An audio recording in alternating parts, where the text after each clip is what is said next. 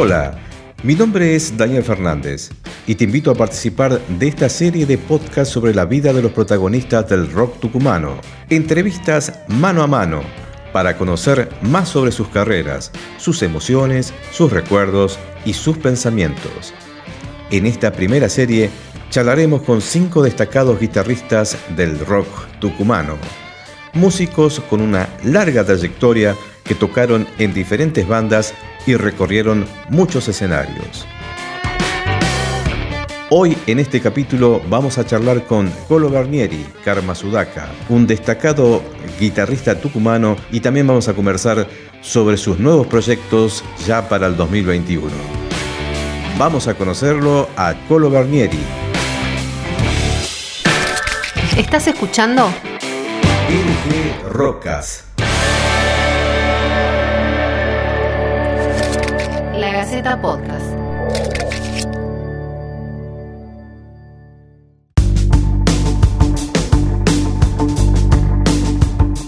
Hola, ¿qué tal? Seguimos nuevamente con la serie de podcast de los guitarristas tucumanos destacados del escenario local. Y en este caso estamos con destacado guitarrista que es Fabián El Colo eh, Bernieri. ¿Cómo te va, Fabián? O Colo, no sé cómo te dicen en tu casa, ese es el punto, digamos. Hola Dani, ¿cómo estás?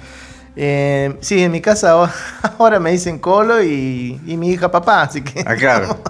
Bueno, un poco vamos a, a conocerte eh, en tus comienzos, digamos, a todos siempre la pregunta es ese momento, digamos, que por lo general obviamente es, es en la infancia, cuando te acercaste a, a, la guitarra, o sea, ¿cómo fue ese momento? ¿Cuándo fue y cómo llegó? Y bueno, eso fue más o menos cuando tenía siete años. En realidad me mandaban a guitarra para que haga algo a la tarde, pues yo iba a la escuela a la mañana, entonces sí. a la tarde tenía que hacer algo, ¿viste?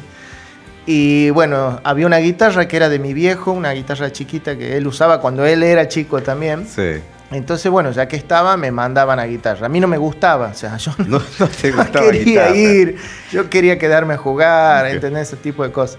Y como tenía que viajar 25 kilómetros para tomar las clases, porque yo vivía en un, un, pueblo de, o sea, en un pueblo de Salta. Yo soy tucumano, pero ah. eh, viví mucho tiempo en Salta de, claro. desde los cuatro años. O sea, nací Bien. en Tucumán y mi viejo es ingeniero, entonces ah. tenía la, un dique que estaba haciendo ahí y el campamento del dique era un claro. pueblo que se llama Río Piedras, en, que está Bien. en Metán. En Bien, Metán. En Salta.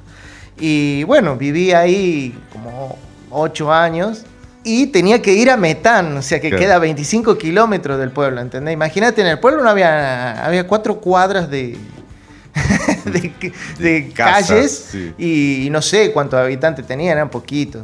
¿entendés? Entonces me mandaban a estudiar. Yo no quería ir por el tema del viaje, me tenían que llevar, volver a traer. Pero después cuando vine acá a la, a la ciudad, eh, que debo haber tenido como 11 años más o menos, ahí sí ya tuve contacto con, con, la, con el rock. O sea, ya mi vieja escuchaba mucho, eh, se compraba esos 17 top hits. Sí, 17 top hits que venían Y ahí todo. venían todos los hits, ¿viste? De, de, pop, rock que había en el momento. Claro. Entonces yo había escuchado ahí a, a Michael Jackson oh. y eh, a Kiss. Bien. Entonces yo cuando, cuando, cuando veo Kiss, ¿qué era? Porque ella me claro. dice, no, estos no son unos superhéroes, yo creía sí, que sí, eran sí. unos superhéroes. Eh, son uno, una, una, banda de rock. Ah, eh. Entonces empiezo a averiguar un poco. En esa época no, no teníamos lo que hoy hay. No, que, no había nada de eh, eso para averiguar. Entonces, hasta que, bueno, o sea, con, por esa banda es como que yo me inicio en el, en el rock y en la guitarra eléctrica. Claro, pero ahí, ahí te diste cuenta que valió la pena entonces por claro, lo menos tener clases, esa base. Las clases forzadas esas, claro. que deben haber sido como dos años de guitarra claro. eh, eh, clásica, clásica, de clásica y, de, y parte de folclore, porque sí, el profesor que tenía, eh, imagínate, era de Salta, entonces la claro, algo... samba, me, me, me mataba samba. Ah, mataba samba. Y, y, no, bueno, pero a mí no me atraía, o sea, yo ya quería dejar. Y acá cuando, cuando llego acá y tengo más contacto con la música de rock y todo eso, ahí empiezo a, a, a querer aprender la guitarra eléctrica. Y bueno, o sea, se la rogué tres años a mi viejo, me decía, ah, cumpliendo con todas las materias, decía, vos me traes todas las materias aprobadas y la guitarra va a estar. Pasaba un año, no estaba. Eh, me traes las materias y así. Así hasta que llegué hasta segundo año de la secundaria, más Sí. o menos, eh, donde me dice, bueno, ahora la vamos a comprar. Y fuimos de vacaciones la- y, la conseguimos. ¿Y cuál fue esa primera guitarra? ¿Qué, qué era? Esa primera guitarra fue una Fime, que es una guitarra nacional fabricada Sí, sí.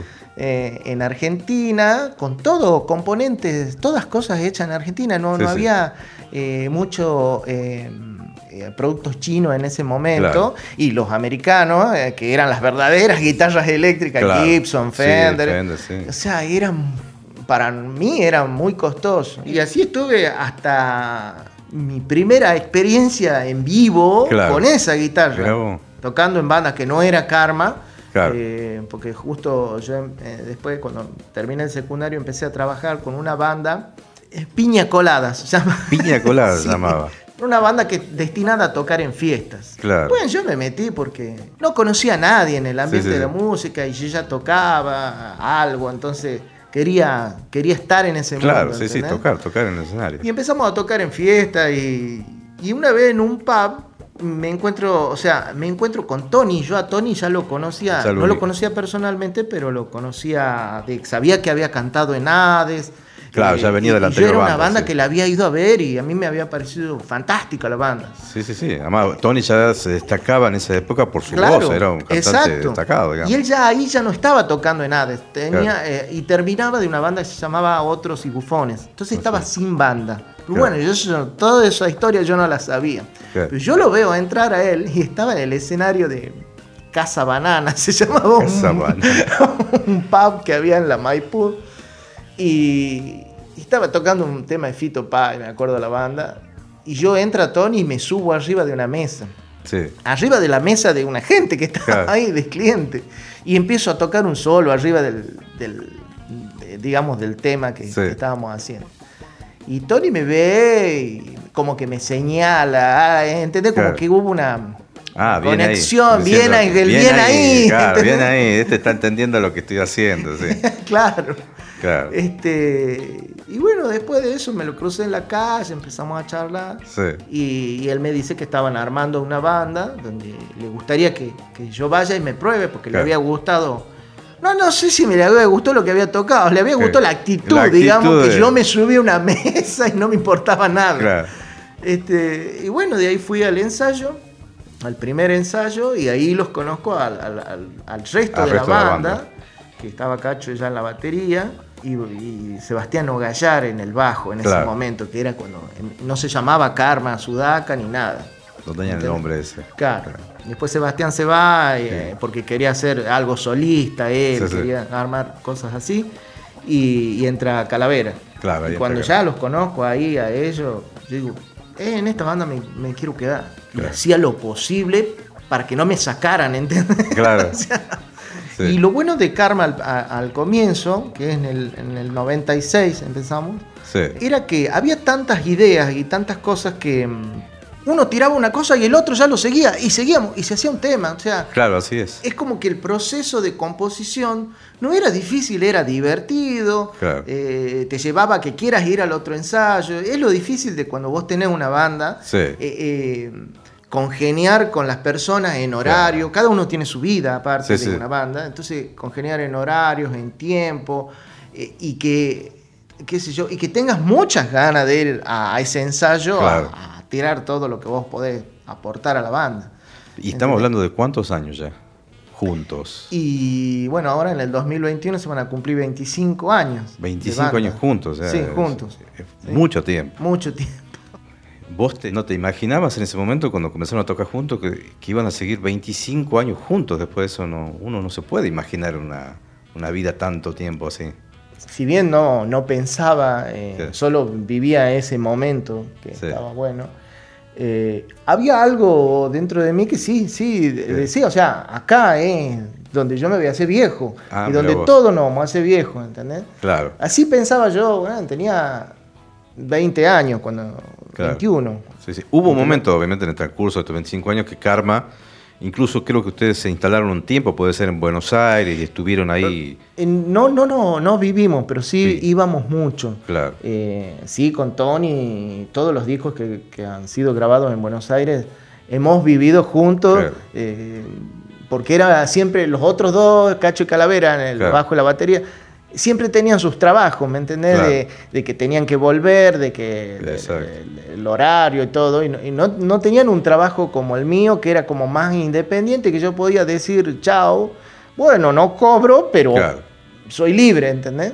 Claro, por eso Este- Karma fue una de las bandas tucumanas que tuvo esa trascendencia nacional porque eh, comenzó a tocar también en Buenos Aires, incluso creo que en CM, un canal de música, hicieron su recital. Claro, también. nosotros llegamos con el, o sea, con el primer disco, eh, cuando lo grabamos, que lo grabamos netamente aquí en, en Tucumán, en, en la habitación de un amigo que se llama Maxi López, que había tocado con Tony en, en Hades, Sí. y él tenía todo un equipo de grabación. Bueno, lo grabamos al primer disco, y yo, eh, cuando lo teníamos en la mano, digo, listo, ya está. No, ahí empezaba la historia en realidad, porque... Claro. Eh, Imagínate que no teníamos ni idea ni cómo se movía un disco, no sabíamos qué había que hacer, pensábamos Claro. que solo era tocar y no, había que hacer un montón de cosas, hasta inscribirse en la FIP para poder vendérselo a una disquería, ¿entendés? Claro. Entonces, y todo eso lo vas aprendiendo eh, y vas haciendo los pasos que vos querés que, que sea, digamos, que sea movido profesionalmente. Profesionalmente, claro. En el segundo disco es cuando hacemos un video, que es el de Fantasma Urbano. Sí. Y bueno, también he hecho el video netamente en Tucumán. Y una vez que teníamos el, el cassette en la mano del video, digamos, eh, ¿qué hacemos con esto? A ver, ¿cómo es? Estaba MTV, estaban Claro. todos esos canales, ¿me entendés? Entonces eh, teníamos un amigo que era a la vez el manager de la banda. Sí, Y, se- y él se hace un viaje, entonces le, da- le damos plata entre todos y se hace un viaje a Buenos Aires a golpear puertas. Y bueno, recuerdo que Juan se va a MTV y le piden, sí, vos querés pasar el video, sí, sí, sí, Eh, son 80 mil pesos que tenés que darnos Ah, para esto y para que pase a las 3 de la mañana todos los días durante una semana. Claro, nosotros decíamos, no, eso es imposible, no tenemos aquí, Match Claro. Music lo mismo. Y sabes que llega al canal de la música, toca la puerta y lo atiende un chico y le dice, mirá, una banda de Tucumán y nosotros queremos pasar el video. Bueno, yo sé, yo sé que todos piden plata acá, le dice, pero queremos negociar a ver qué, qué Claro. se puede. A ver, la banda tucumana lo hace pasar, le pone, lo pone al video, Claro, lo claro. ve, le gusta. Eh, eh, Juan le cuenta un poco de la, de la historia, de la banda y todo. Y el tipo le dice, bueno, déjame, déjame que lo, lo- lo vamos a ver, lo vamos a pasar, lo vamos a pasar. Bueno, pero ¿cuánto es? No, no, deja, ya lo vamos a ver. Resulta que él era el gerente del canal, El o sea, justo había con la persona. El que- momento justo. No con la secretaria, ¿me entiendes? El video le gustó a- al chico que es Fernando. Y él después nos hace un contrato Ajá. que es el primer contrato que hemos firmado. Claro. Era como un contrato no de exclusividad, pero sí que él quería eh, pasar lo- lo- el material que tengamos nosotros. Claro. Entonces sí, en un momento, eh, cuando yo me acuerdo que cuando fuimos a grabar el, el disco que lo produce Ricardo Mollo en Buenos Aires, Mirá eh, que es el tercero nuestro. Entonces lo conocemos a, a Ricardo, o sea, nos, nos concretan una cita, cae, Sí. me acuerdo, él cae, que ya me había parecido, digo, este tipo es, es un grosso, cae en bicicleta. O sea, se había cruzado todo Buenos Aires él en, en bicicleta porque era lejos de donde él vive, el- Claro. el- la, la oficina de, de Universal. Sí. Y llega, y charlamos, imagínate, Tony es fanático de Divididos. Yo no soy eh, Claro. fanático, pero obviamente lo admiro como, como guitarrista. Como músico, sí, sí. Entonces Tony, me acuerdo que no hablaba. y es que habla No hablaba mucho. nada. Tony habla hasta por los codos. claro, y ahí él, él- y solo escuchaba las historias de Moyo, porque habíamos tenido una reunión así con un café, Sí. qué sé yo. Y yo, y yo que le preguntaba cosas y él me contestaba y como que me trataba de par a par, ¿entendés? O sea, Sí. no, Colo, pero vos tenés que, así esto, así, ta, ta, ta. ¿Y no te pasó que vos cuando conectas tal pedal en Ah. tal amplificador te suena así? Sí, le digo, es re grosso, probaste tal y así, ¿entendés? O Sí, sea, sí, un tipo muy fanático eh, y, y muy mm, puntilloso con el tema del sonido de la guitarra, Sí, sí. siempre está experimentando cosas. Bueno, entonces llegamos a la, la- la- Dice, chicos, bueno, los espero a ustedes dos en mi casa, los invito para que terminemos, escuchemos el demo que ustedes tienen para que vamos armando los, los, los temas. Bien. Llegamos, bueno, vamos a la casa. Otro viaje más a Buenos Aires para Claro, ir a la casa de Moya. Eh, llegamos con Tony, tocamos el timbre de la casa y nos atiende Natalia Oreiro. Tener, pues ya, este puede ser muy, muy surrealista. Ya, claro, pues si no, ¿qué pasa? Sí. ¿Entendés? Eh, al frente de la casa, uno, todo una casa grande, era con, con todo unos, unas pintadas de, de aerosol al Sí. frente de la casa. Y Nati, te amo, Nati, te queremos, Nati, todo así, ¿entendés? Aguante Ricardo, había uno que decía. Claro, entramos a la casa, nos atiende ella. Claro. Nos abre una señora a la puerta, pasamos, eh, nos recibe Ricardo, nos hace pasar, nos lo presenta a ella. Sí. Eh, chicos, lo que quieran tomar, o sea, los dos, Sí. súper simpáticos. ¿me Sí, sí. entendés? Bueno, nos sentamos en la, en la cocina, me acuerdo, y Ricardo Moya en la cocina tenía una, una pared, o sea, un mueble donde Sí. tenía más o menos 30 guitarras eléctricas, así, una detrás de la otra. Y me dice, mirá, Colo, podemos usar esta o esta, esta para tal tema, esta para tal tema. Yo no podía creer. Imagínate, estaba Natalia Oreiro haciendo, sirviéndonos gaseosa y haciendo Eh. unos sanguchitos Sí. para nosotros, porque estábamos con hambre. Habíamos, bajábamos el colectivo y nos fuimos a la, Claro. a la casa. Y, y Ricardo Moyo ofreciéndome guitarras para que grabemos el Gra- disco. Sí. ¿Entendés? Entonces era como muy... Tony seguía sin hablar, o sea, eh, no entendía. ¿entendés? Era una película para él, Ya, eh, y nos daba hasta vergüenza pedirle una foto. Claro, eh, ya de- eh, a- cholulo. él con nosotros nos daba vergüenza. Entonces yo le digo, y yo lo veía a Tony que se desesperaba, decía, quiero una foto con él en este momento. Y le digo, Ricardo, disculpa, ¿no podemos sacar una foto? Sí, dale, dale. Así. Y bien, Este, y, ese disco salió, digamos, con la producción de él. eh, sí. ¿Cuál sí. disco fue, entonces? Eh, es Furia Interior, que es el Ah. tercero nuestro, donde... Ahora, ahora me doy cuenta de muchas cosas. de ahí es disco. como que hubo una explosión Sí, en todo sentido, porque el estar Ricardo Mollo de por medio daba a, a los sellos cierta confianza claro. que te cuento en realidad lo que hace Ricardo. O sea, llega y y nos dice, em, chicos, si ustedes llegaron hasta acá, han llegado hasta que un sello les- eh, despierte el interés en Sí. ustedes y todo, es porque les interesa la música que hacen. Yo lo que voy a hacer es trabajar sobre el sonido de la banda, pero yo no voy a tocar los temas, o sea, yo Claro. no voy a cambiar nada. Por ahí les voy a tirar una idea, de, búsquenle la vuelta a esto, pero a la composición esa la van a hacer ustedes, no yo. Yo no Claro. voy a componer nada para ustedes. ustedes. Estos son los temas y sobre esto vamos a trabajar. Y, y dice, porque si yo meto mano, va a ser Karma Sudaka y yo. Claro. dice. En cambio, si ustedes lo hacen por guía mía, va a ser diferente, va a ser Karma, el que la gente conoce y el que la gente le gusta, con un buen sonido. claro. Entonces, bueno, laburábamos así en el estudio. Él llegó, me, me prestó una guitarra, me acuerdo. Me trae una, una Gibson SG. Yo en mi vida Ah, había tocado una guitarra SG. así. Y a Calavera, el equipo de bajo, Sí. Ampel, así una heladera gigante, se la prestó al TT de la Renga, que lo llevó él en una combi, me acuerdo, lo ha descargado. Lo, Tomá, Cala", o sea, ya los Wow. conocíamos porque Claro. habíamos tocado juntos. Y a Cacho le presta la batería eh, Gustavo Rowek de Rata Blanca. Entonces, claro, imagínate, teníamos los instrumentos de los capos del, del- Claro. del rock en ese momento. Tenía que sonar bien, O sea, digamos. tenía que sonar bien. claro. este, y iban ellos por ahí, ah, detrás del vidrio nos pegaban la alentada. Claro. Son momentos que uno dice que, que bueno, estamos aquí, este es el ambiente Claro, del rock, digamos. claro. Me dice, una vez me acuerdo que tocamos un, un recital que se llamaba San Pedro Rock, Sí, San Pedro Rock. que, que es en entre Buenos Aires y Rosario, claro, Sí, la sí, sí, localidad. está en el medio, sí.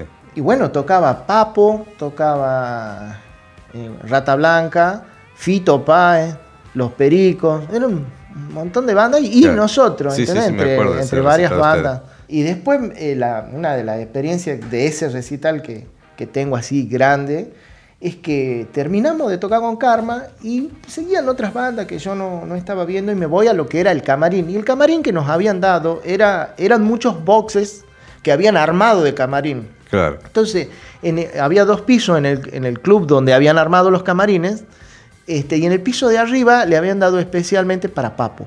¿no? Bueno, yo termino de tocar, nosotros habíamos tocado a la tarde, y ese recital lo televisaban. Sí. ¿entendés? Eh, yo me acuerdo que termino de tocar, me voy ahí al camarín y estaba solo. Y había un Fernet adentro del camarín. Entonces yo me pongo a tomar Fernet solo. Así estaba. Y veía pasar todas las, las estrellas del- de, la música, Claro. ¿viste? Y, y en ese momento ya terminaba el, el show y... Ah, no, seguía Fito Páez. Papo estaba antes. Y bien, termina de tocar Papo y venía él. Venía, me acuerdo, abrazado con dos chicas, los periodistas sacándole Claro. fotos, preguntándole cosas, él venía todo así. Y yo me paro en la puerta del camarín, bien, para verlo pasar, ¿entendés? Claro. Con el vasito de Fernet y me hace, vos, me dice así. Yo-. Claro, esa voz, Claro, ¿entendés? Y encima, vos, vos sos el violero de Tucumán, me dice el de la banda de Tucumán. Toma vos. Eh, eh, sí, yo tenía miedo porque aparte del tono que me... Que se iba a me pegar. mata este. Y, y váyanse todos, váyanse todos, los corre a todos los, Sí. los- los periodistas. Y a las chicas le dice, vayan a, la- la- al- a ver el show. Sí. Se van las chicas. Me dice, vení, vení, sabe que te he estado viendo por tele. Ah. Me dice, me haces acordar a Van Halen por el pelo. me Por el dice, pelo, por el pelo. pelo y los movimientos. Está loco, me dice, me gusta, me gusta. Escuchá, vamos, vamos a tomar, vamos a tomar ahí al camarín. Yo voy al camarín, estaba toda su banda. Sí. Entonces, me voy con, con él, ¿entendés? Sí. Subo la escalera y digo, está, está loco este el papo. Otra escena ¿entendés? surrealista te estaba Claro. pasando, digamos. Eh, bueno, nos quedamos ahí, me presenta la banda, me tocaba Julie Root el bajo, que yo Sí. ya lo había visto en otra banda de heavy metal. De, de ¿Estaba. Lu- Luis Robinson ahí en esa banda o no? Sí, sí, sí. Vino la un montón de veces aquí, amigo nuestro, sí. Sí, terrible. Nos empe- empezamos a hablar, ellos me preguntaban de Tucumán. ¿Entendés? Y yo no podía creer. Y después, bueno, ya se iban, o sea, hemos estado un rato ahí compartiendo. A los 30 minutos ya los viene la combi de ellos a buscar. Y yo me voy y le digo a Tony, Tony, yo temblaba, no sabes lo que me pasó, estoy tomando con Papo. Y con la banda entera. Es una, eh, una- una experiencia eh, gigante, ¿me entendés? Aparte que te reconozca Claro. alguien Él. al quien vos tenés pegado en, la, en un póster en, la, en Claro. la pared de tu pieza. Sí, sí, es una, una- en ese momento ya él era una leyenda de- del rock. Obvio, obvio. Y bueno, vos ahora también sos papá, digamos, en este Sí. momento. Bueno, ahora vamos a esa parte, digamos. ¿Cómo, no, no sé cuántos hijos tenés, digamos, tu relación ahora con... Eh, Tengo, tengo una mía de, de, de 8 años y tengo otra que me vino con la esposa. Ah, Entonces, claro. de 18. Claro. ¿Entendés? ¿Y cómo es eso, digamos, con el papá músico ahí? Este, ¿Hay algo de, que viene por la música, les interesa o no? ¿O vos tenés Eh, expectativas ahí de que le guste, digamos, algo de la música? Yo creo que, eh, yo creo que eh, mi casa está llena de instrumentos. Claro. Ah, Hay de todo. Ella, Kiana se llama Sí. mi hija, eh, tiene contacto con todo. Es más, tiene su propia guitarra eléctrica, todo. Claro. Eh, no la toca nunca. No la toca nunca y ahora descubrió, en esta pandemia descubrió TikTok. O sea que ella es como más TikToker, YouTuber, Claro. no sé, está todo el día con eso. Pero a su vez le gusta la música y la escucho cantar por ahí. Claro. Eh, le gusta el baile, la madre es, eh, es bailarina de ballet, Ah. profesora de bailarina de ballet, entonces Claro. tiene mucho contacto con la música y la danza, digamos. Entonces este, está bailando por ahí, si yo estoy tocando, ella ya viene y quiere cantar o, Claro. quiere tocar también a la par. Pero fíjate que está más o menos la misma edad tuya cuando vos también descubriste eso de Claro, que querías... solo que ella no va obligada a algo. Claro, exacto.